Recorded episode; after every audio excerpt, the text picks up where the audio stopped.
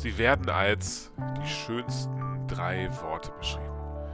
Ich liebe dich. Ich liebe dich. Wer diese Worte schon einmal gehört hat, von seinem Partner, seiner Partnerin, oder wer diese Worte nach ganz langen Dates, Verabredungen, Treffen oder vielleicht auch jemanden, den man zum allerersten Mal getroffen hat, direkt sagt, der weiß, was vorher in einem, der weiß, was vorher in einem selbst vor sich gegangen ist. Ganz viel Überwindung, auch vielleicht Angst. Werde ich angenommen? Werde ich geliebt? Empfindet derjenige, diejenige genauso wie ich? Bin ich alleine auf weiter Flur mit diesem Gefühl? Oder gibt es da jemanden, der genauso fühlt? Genauso fühlt wie ich? Und dann ist eben doch Passionszeit. Vorbereitungszeit auf Jesu Tod und Jesu Auferstehung. Und wenn eines deutlich wird, in und wenn eines deutlich wird in Jesu Tod und Auferstehung, dann ist es, dass ich selber gar nichts dazu beitragen kann. Martin Luther hat das mal genannt, Rechtfertigung. Ich bin genau so, wie ich bin, gut. Ich bin angenommen durch Gott, so wie ich bin. Ich bin jemand, ohne mithalten zu müssen. Wenn ich in meiner Schulklasse frage, wie findet ihr das Symbol Kreuz an sich? Das Kreuz? Das ist anstößig. Ach, es sollte ein anderes Symbol geben für das Christentum. Vielleicht doch nur der Fisch oder die liebe Taube. So oder so ähnlich höre ich das dann immer wieder. Das Kreuz ist kein Zeichen von Liebe, so sagen meine Schülerinnen und Schüler. Und wenn ich ihnen dann sage, das Kreuz ist das größte Symbol der Liebe, da gucken sie erstmal verwundert und sagen, was heißt denn dieses Symbol Kreuz überhaupt?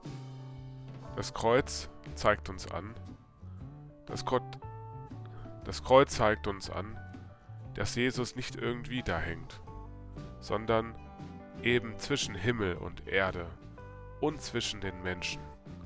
Daher gibt es ja auch die Tradition, gerade in der katholischen Kirche, des sich bekreuzigen, sich zu vergewissern, dass der Graben zwischen Gott und den Menschen schon lange geschlossen ist und wir so zu ihm kommen können, wie wir sind, als Menschen.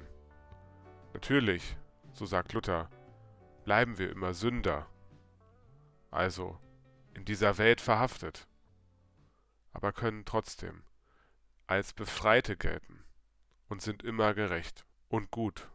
Das nennt man Gnade.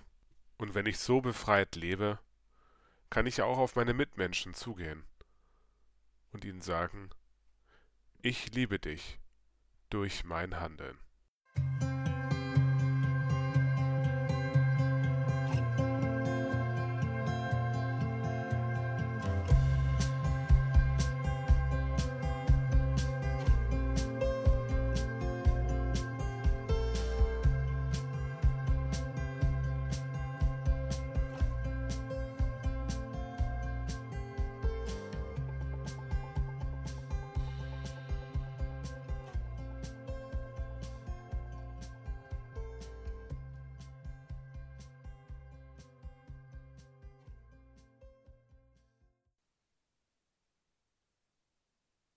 Ja, liebe Hörer, liebe Hörerinnen, jetzt ist der Podcast noch nicht vorbei, sondern ich habe eine kleine Anfrage an dich.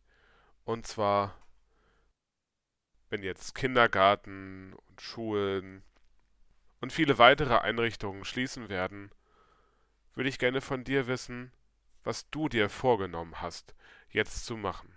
An Sachen, die vielleicht auch schon lange aufgeschoben sind.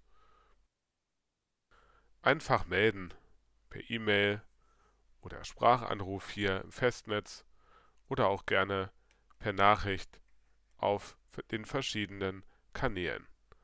Ich freue mich auf die vielen Zuschriften und verbleibe mit Gottes Segen ein Licht für die Ohren.